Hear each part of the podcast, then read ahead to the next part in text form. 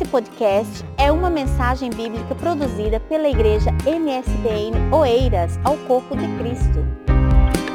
É, que bom estarmos juntos nessa manhã de domingo, é, adorando o Senhor nesse tempo tão especial. Hoje eu gostaria de pensar com vocês Mateus capítulo 1, versículo 19. Sexta-feira foi dia dos pais. Hoje eu gostaria de falar com vocês sobre a vida de um paisão tão especial. A Bíblia fala dele. E não apenas como pai, mas também como homem. Por isso hoje eu vou me dirigir muito aos homens. Eu sei que os homens aqui são minoria. Aliás, os homens ultimamente têm sido minoria em tudo, quase tudo, né? E, e, não é diferente nas reuniões da igreja, a maioria sempre são mulheres. Então hoje eu vou conversar um pouquinho com os homens, as mulheres se incomodam com isso ou não? Até porque esses homens estão precisando ouvir alguma coisa, né, mulheres? Pois é, aí vocês vão glorificando aí, tá bom? É, conforme o Espírito Santo vai ministrando, você vai dando aquele aleluia, fala mesmo, Jesus. É, Mateus capítulo 1, versículo 19 diz: Então José, seu marido, como era justo, como era justo e não queria infamar, intentou deixá-la secretamente. Bom, de quem nós vamos falar? José.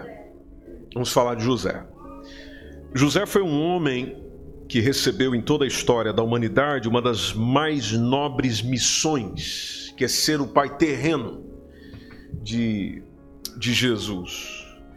Você percebeu comigo no texto, homem justo, homem temente a Deus, é o que o Senhor escolheu para essa incumbência e junto com Maria cuidar da vida do Salvador.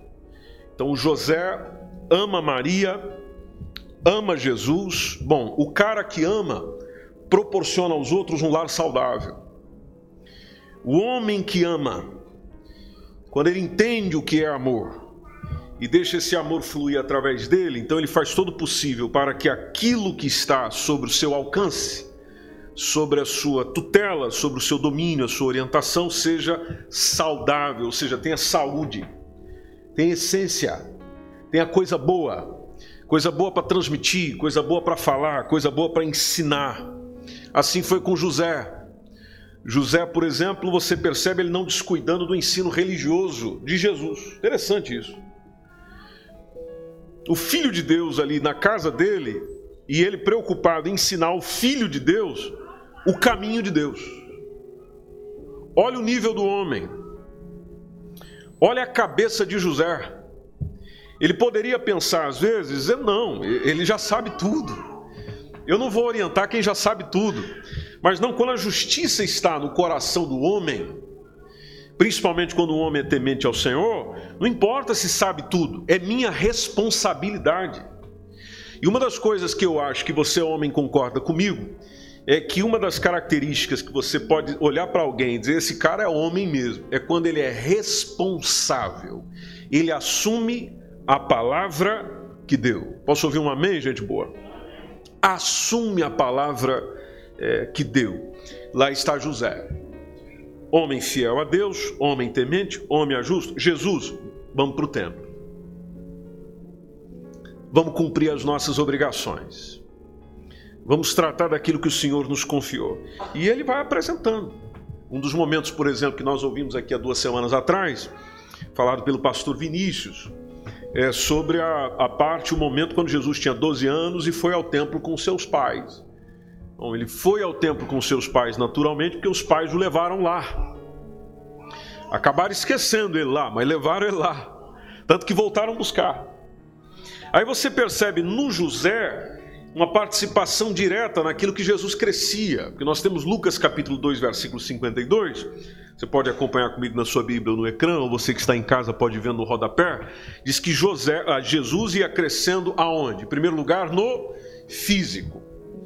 Depois nós vemos Jesus crescendo na maneira cognitiva, inteligência. Depois você vê Jesus crescendo no social. E você vê Jesus crescendo no espiritual.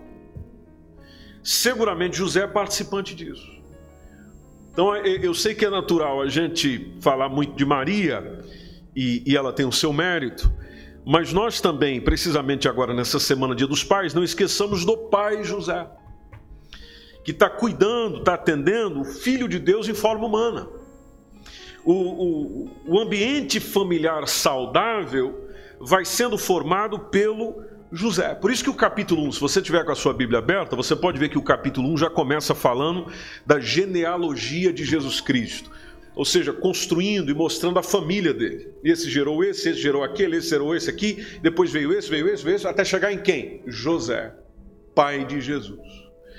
E, e esse José, interessante pensar em José antes de Jesus também. Nós comentamos muito em José, ou sobre José, com Sim, mas pense nele antes. E o que, que você percebe em José antes de Jesus? Bom, em primeiro lugar, a gente viu no texto: José é um noivo justo. Nós acabamos de ler isso. O José é um homem que no contexto em que nos é apresentado o Novo Testamento, ele, ele, ele corresponde a essa intersecção com o Antigo Testamento, por isso que tem a genealogia no capítulo 1, ligando o Antigo com o Novo Testamento, do qual nós vemos os judeus, os quais eram alvos da epístola de Mateus, sendo alvos da leitura, sendo o objetivo da leitura, o objeto da leitura. Mateus escreve para judeus. Como a intenção dele era mostrar, olha, José ou Jesus, o Messias, é o descendente de judeu, a tribo de Davi. Bom, como é que você pode fazer isso? Por meio daquilo que os judeus fazem até hoje e o fazem muito bem, que é por meio da genealogia. Capítulo 1 já começa com essa referência mostrando que ele era da descendência de Davi. Apresentou a genealogia, que está logo no capítulo 1. Você pode observar na sequência que nós temos Mateus falando do estado civil de Maria e de José. Ah, e o texto diz que eles eram noivos. Agora, igreja, atenção. O noivado na cultura judaica era um, um compromisso entre um homem e uma mulher prometidos em casamento. Mas era uma coisa tão séria, tão séria, que ele não poderia ser terminado sem que antes acontecesse um processo de divórcio. Nós estamos acostumados a ouvir falar de divórcio depois de casamento. A cultura judaica não. Noivou já está prometido. E para haver uma desintegração, tinha que acontecer por meio de um divórcio. Então, mesmo noivos, é, de acordo com os costumes da época, o José já era considerado esposo de Maria. E Maria, sua esposa, só para você sentir comigo a seriedade desse compromisso legal diante da sociedade no tempo de José. Claro que Mateus não comenta, por exemplo, você pode ver comigo no texto, que Mateus não comenta como é que a notícia da gravidez de Maria foi passada por ela mesma a José. Maria teve que contar isso um dia. Mateus não relata isso, não traz isso, não conta isso. O certo é que nós temos no texto Maria engravidando pelo Espírito Santo. E ela precisa ter muita fé, muita confiança em José para dizer eh, a ele sobre a sua gravidez de uma maneira sobrenatural. Por quê? Porque José, eu estou grávida, mas ainda sou virgem.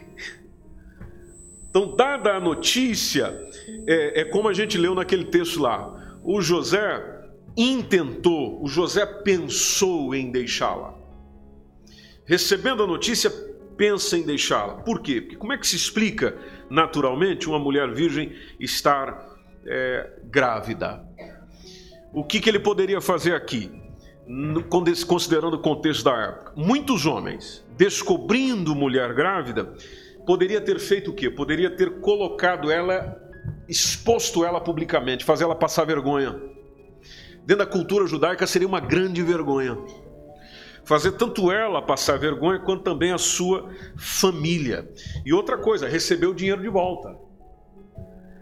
Porque dentro da cultura judaica, assim como existe na cultura oriental até os dias de hoje, se dá um dote pela mulher.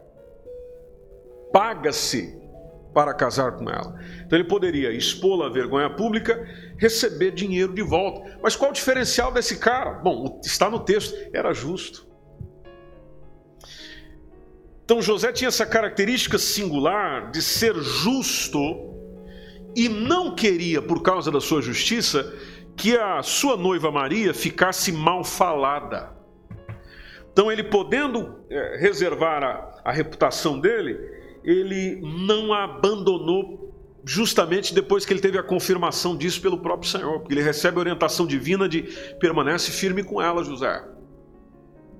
Tudo que ela disse para você é eu que estou fazendo, é eu que estou agindo. Permaneça no seu compromisso de noivado. E ele permaneceu. É aqui onde você percebe também um indivíduo obediente, que nós homens precisamos aprender isso.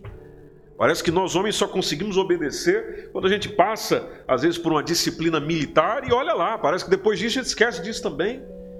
Né? De dizer sim, senhor, estou fazendo, estou obedecendo. E você percebe, dentro desse, desse respeito ao, à orientação que ele recebeu, um homem respeitador. Segundo ponto.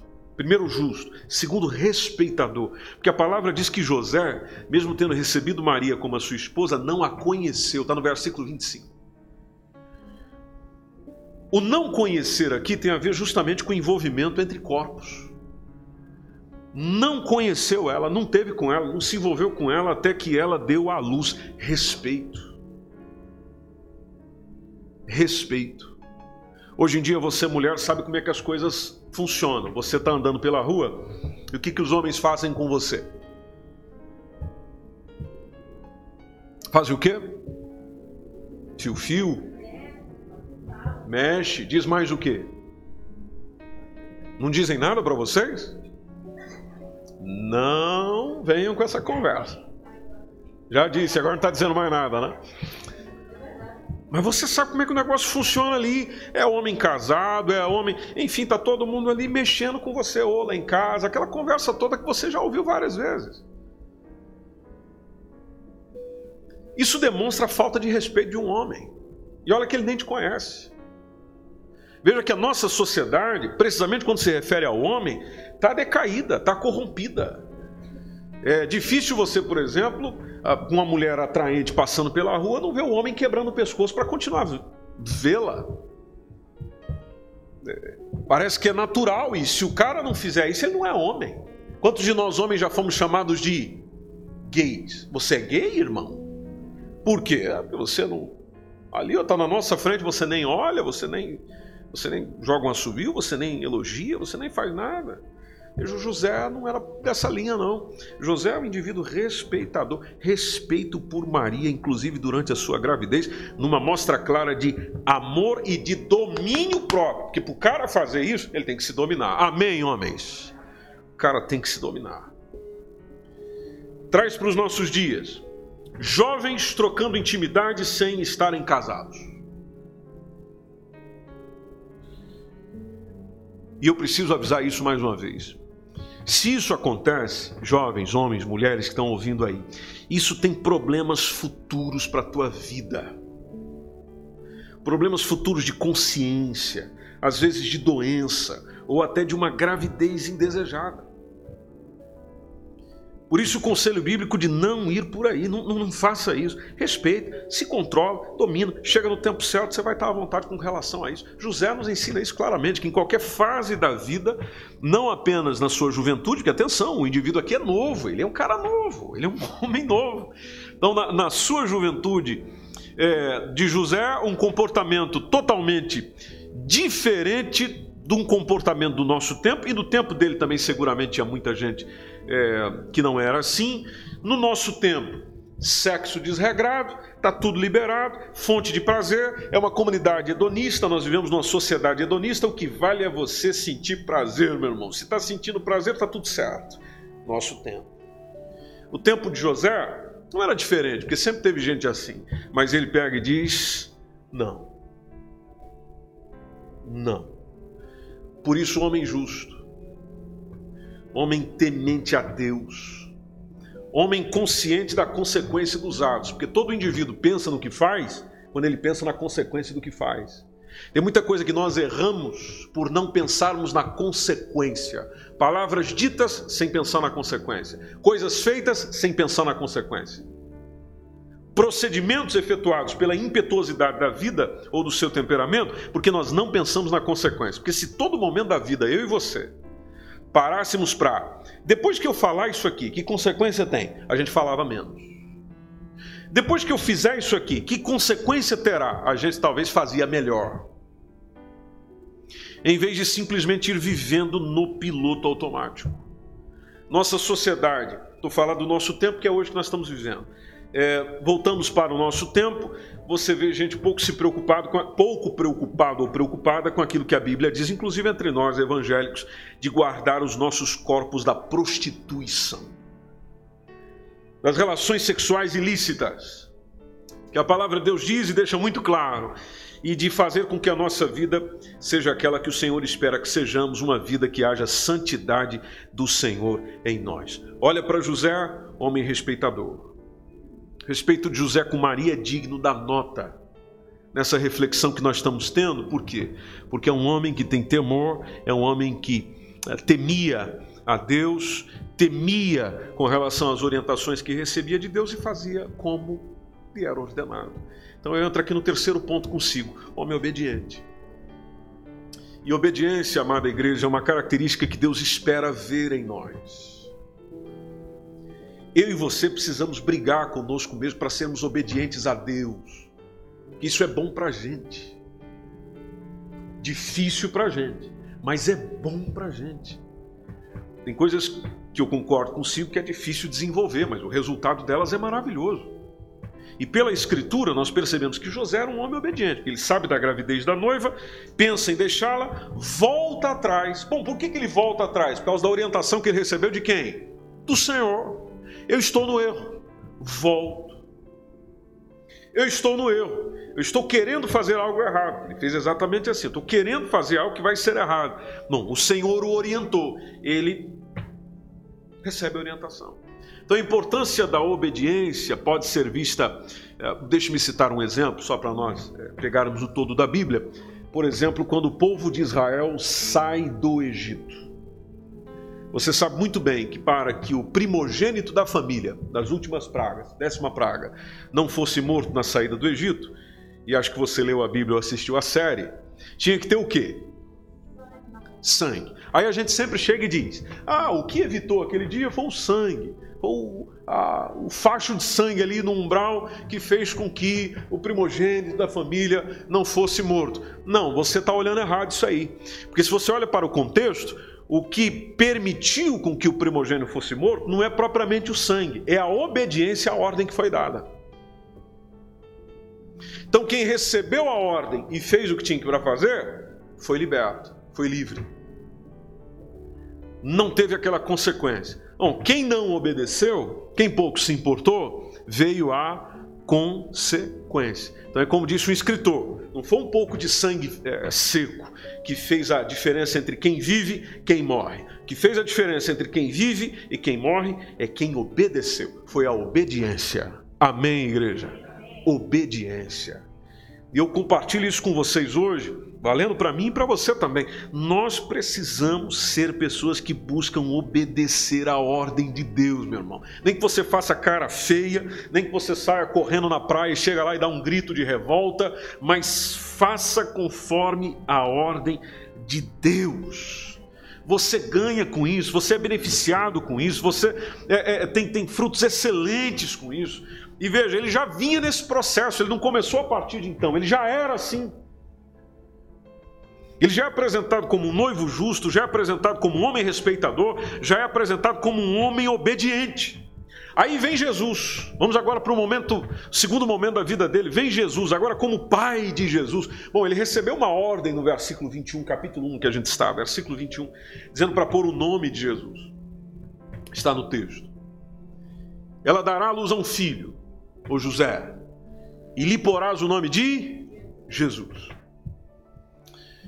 Bom, é significativo que o anjo tenha dito isso a José. E eu te explico por quê. Porque o privilégio de dar nome a um bebê é, não é como hoje no nosso tempo que as mães escolhem. Né? No contexto dele, é o homem, era o pai. O pai é que reconhecia formalmente, dando nome ao filho. e reconhecendo e dando nome, ele está dizendo: Esse filho é meu. Interessante que dois versículos depois, versículo 23, nós temos o, o nome de Jesus, como diz o texto, significando Deus conosco, por causa da referência a Emanuel, lá está, ó, virgem conceberá, dará luz a um filho, isso é profecia lá de Isaías. Ele será chamado pelo nome de Emanuel. Emanuel traduzido, Deus conosco. O ser chamado nesse texto, para a gente aprender um pouquinho hoje, antes de ir para casa almoçar. O ser chamado de Emanuel nesse texto não tem a ver com o nome propriamente dito, tem a ver com reconhecimento. Jesus era conhecido como Jesus, mas reconhecido como Deus conosco. Amém? Deus conosco. Seja, Ele está entre nós, Ele está vivendo entre nós, Ele está existindo entre nós. Por isso que diversas vezes eu posso pegar aqui o exemplo de João capítulo 14, versículo 9, onde o próprio Jesus diz de que quem ouvisse veria o Pai. Quem tivesse acesso a ele tinha acesso ao Pai. Quem contemplasse a ele contemplava o Pai. Então, somente aqueles que reconhecessem a Jesus como Deus nascido para estar conosco e por nós é que compreenderam essa verdade, por exemplo, de Mateus e que depois é reprisada inclusive em João. E você vê aqui um indivíduo, o José, já pai de Jesus, dando o nome, assumindo como seu Outro detalhe que você percebe na vida do papai José, indivíduo trabalhador.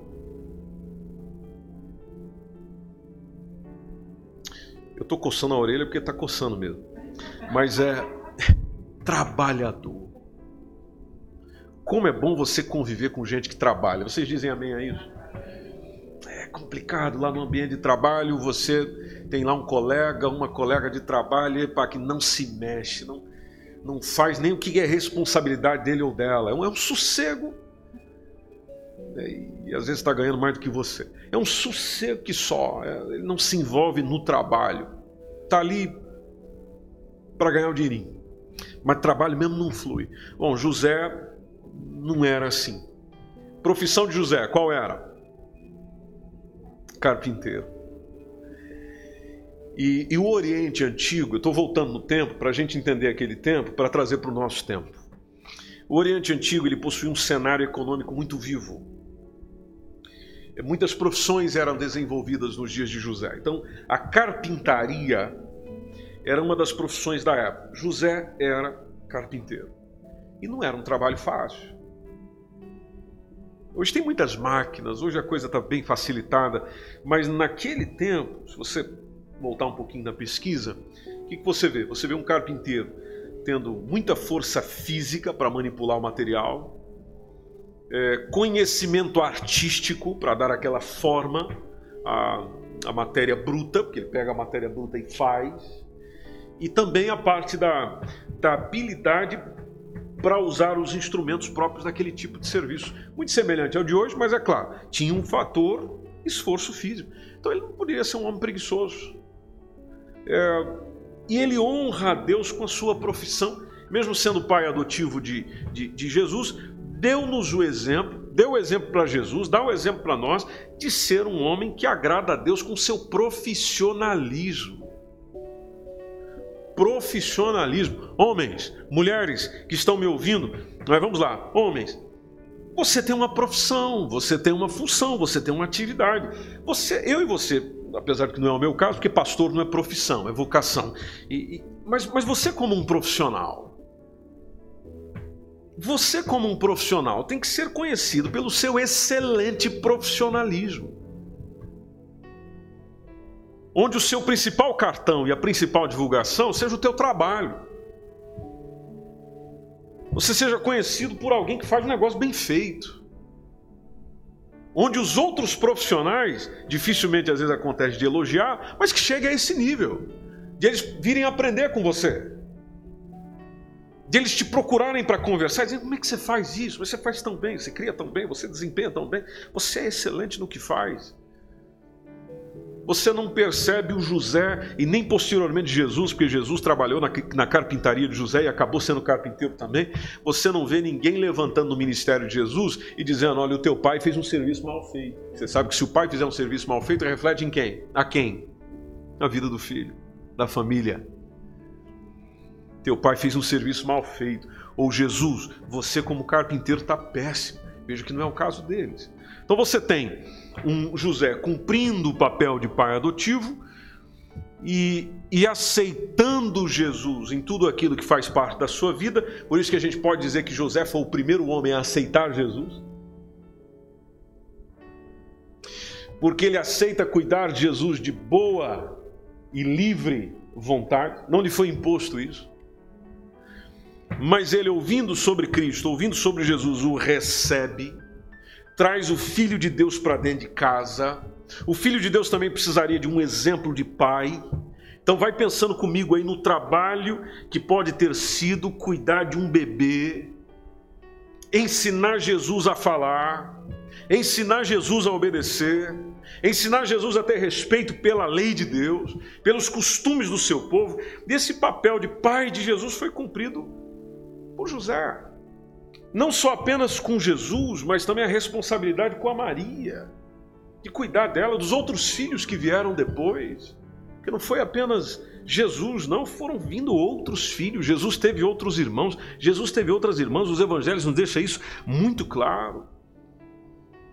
Então José adotou, assumiu, é, é meu. Estou cuidando, estou atendendo, estou educando, estou zelando. Ele acreditou tanto nesse plano de Deus que adotou Jesus como seu verdadeiro filho. Ele poderia pegar e jogar para o pai do filho. Quem era o pai desse filho? O próprio Deus. Diz, o Senhor cuida do teu filho aí. Você não percebe isso em José.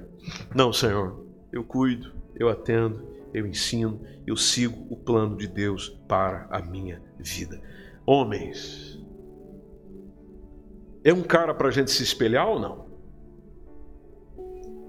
É um homem também para ser o nosso referencial ou não? Claro que é. Você pode ver que não é à toa, não é sem motivo que o Senhor diz que José era um homem justo.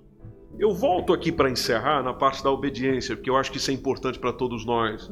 E é o que vai fazer toda a diferença nessa semana que a gente está começando agora.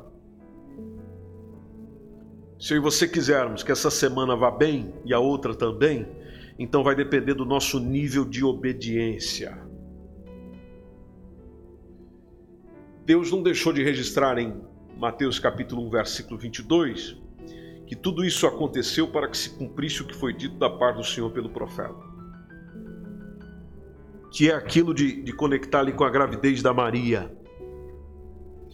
Só que lembre-se de que chegou um momento da vida de José que ele teve que ir embora.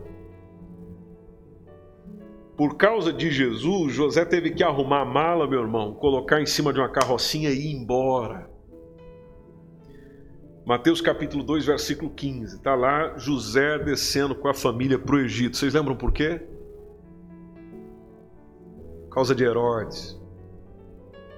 O Herodes falou: Eu vou matar essa criança. Aí você imagina o governador, o presidente, o cara que manda no teu estado, no teu país, dizendo: Eu quero matar o teu filho.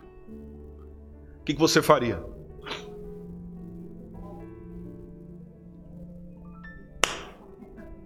Bora.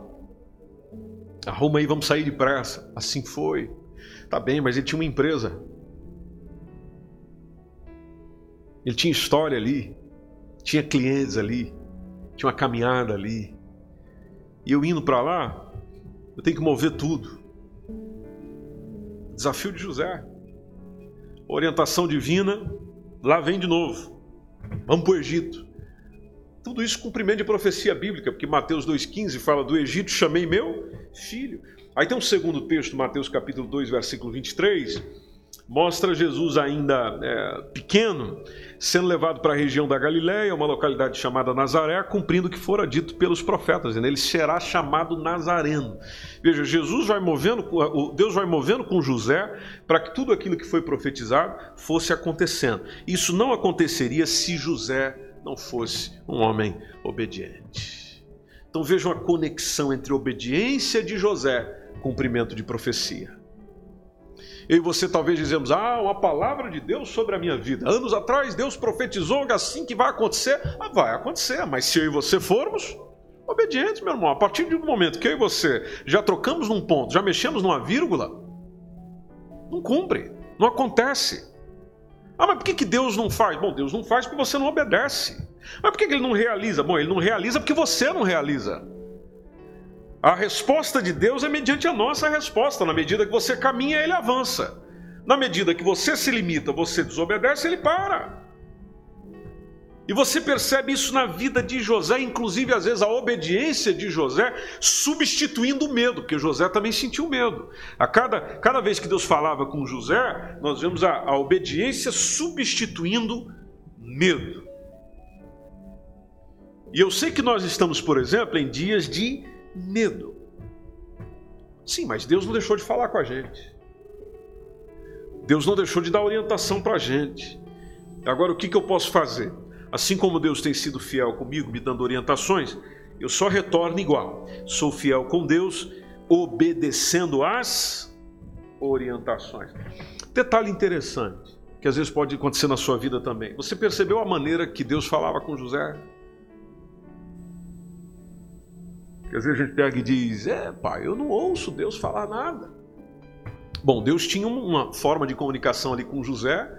É, pai de Jesus, assim como foi com José de Gênesis, que era por meio de sonhos. Então tem sempre um sonho na parada, você percebeu isso? A gente vai, por exemplo, a Mateus 1 e 20, quando ele está com receio de não receber Maria, lá vai o Senhor, fala com ele de noite. A segunda, José levando sua família para o Egito proteger Jesus, mesmo processo. Terceira vez, orientação, volta agora para Israel, mesmo processo. Comunicação de sonhos. Quarta vez, para que ele fosse morar com Maria e Jesus na Galiléia, mesmo processo. Mesma coisa. Agora, detalhe interessante que é para mim e para você aprender e, e, e vivermos aquilo que Deus tem para nós. A cada orientação, um passo de obediência. Você pode repetir essa frase comigo? A cada orientação, um passo de obediência. Vamos junto de novo? A cada orientação, um passo de obediência. O que, que eu e você podemos fazer essa semana? A cada orientação, um passo de obediência. Amém, igreja? Um passo de obediência. Deus vai continuar falando com a gente essa semana. A gente está indo embora agora. Mas Deus vai continuar falando conosco essa semana. O convite que eu faço assim, com todo amor e carinho no coração, é: não fica batendo boca com Deus, não, meu irmão. A cada orientação, passo de obediência. Faz acontecer. Faz acontecer. Você pode ter ali um momentinho nervoso, mas, mas, mas faz isso. É bom para você. Se é bom para você, faz bem para quem está do teu lado também. Talvez José tivesse uma vida mais estabilizada e teria se ele continuasse ali na mesma localidade e tal. Não, mas em obediência ao Senhor, se move, José. Vai para lá, José. Tô indo, Senhor. Sim, mas e o risco que eu corro? Bom, esse que é interessante quando a gente obedece a Deus, né? O risco fica por conta de quem? De Deus. O Senhor responde. Se você estiver sendo obediente, o Senhor responde. Você pode estar mudando sempre. Mas se você está mudando debaixo da orientação do Senhor, o Senhor vai respondendo com aquilo que você precisa para cada mudança. A obediência de José influencia hoje no plano da salvação. E nós somos beneficiados por isso e celebramos o nome do Senhor por aquilo que ele fez. Eu te convido a estar em pé em nome de Jesus. Eu gostaria de orar por todos os homens. Homens, vocês podem vir aqui à frente. Só respeito o distanciamento aqui, porque eu gostaria de orar com os homens hoje. Dependendo se você é pai ou não. Se você é pai, ou não. Gostaria de orar com os homens, os homens da casa. Eita, coisa maravilhosa. Ei, mulheres. Olha aí, ó. Pode se esparramar aí, meus irmãos. Não precisa ficar muito junto, não. Isso mesmo. Isso mesmo. Homens, meus irmãos, José entrou para a história porque ele cumpriu o papel de Deus em sua vida. E, e os senhores, falo isso com todo respeito e consideração por vocês, os senhores também têm um papel. Não falo só a par de pai, tem um papel. Deus tem algo para nós, homens. Deus tem algo para nós. Que a gente aprenda, eu aprenda, os senhores aprendam. É, entrar para a história, fazer história, criar história como homem justo, como homens temente a Deus, homens obedientes. Que alguém olhe para nós amanhã e diga: esse indivíduo, esse homem teve oportunidade, teve excelentes oportunidades e todas ele aproveitou sem esquecer da justiça, sem esquecer da lealdade, cumpriu o seu papel com excelência. Eu não sei se você, homem, tem bons referenciais como pai. Talvez não. Seu pai foi ausente os homens da sua casa, avós e assim sucessivamente, não tem boas histórias para contar. Ou seja, o que vem lá do teu passado não é legal. E eu sei que isso interfere na forma da gente ser. Obviamente. Seja para o bem, seja para o mal, tudo interfere na forma da gente ser. Mas homens, homens, quando Deus vem fazer parte da vida da gente, o pai que a gente nunca teve, a gente passa a ter com ele. Deus é pai. Deus é pai. Deus é Pai. Então assume essa paternidade de Deus para a tua vida. Deus quer ser nosso Pai. Jesus já nos ensinou isso. Pai nosso. Pai nosso. Porque Ele é o maior exemplo de Pai. Então talvez eu não seja Pai. Ou vou ser um dia. Mas independente disso, eu preciso de um Pai. E o Pai que Jesus nos oferece é o Deus a qual nós adoramos nessa manhã. Meu sincero desejo, homens, e vamos orar, é que o Espírito Santo, nessa semana, continue formando a mim e a vocês no nosso caráter, nossa forma de ser, de pensar, de reagir diante da vida, sendo justo, sendo esses homens trabalhadores que somos, porque aqui hoje, nesse culto da manhã, só vem indivíduo trabalhador, sendo leais, aos nossos compromissos, a, esposa que o Senhor nos deu, a casa que o Senhor nos deu, o filho que o Senhor nos deu, ao pai e à mãe que o Senhor nos deu. Homens que verdadeiramente Deus olhe para nós e diga: Eu tenho prazer em ti, filho. Que essa seja a principal paternidade da nossa vida. Esse foi mais um podcast, uma mensagem bíblica produzida pela igreja MSBN Oeiras. Siga-nos nas redes sociais, Facebook e Instagram. Subscreva o nosso podcast e também o canal no YouTube. Saiba mais em msbnportugal.com.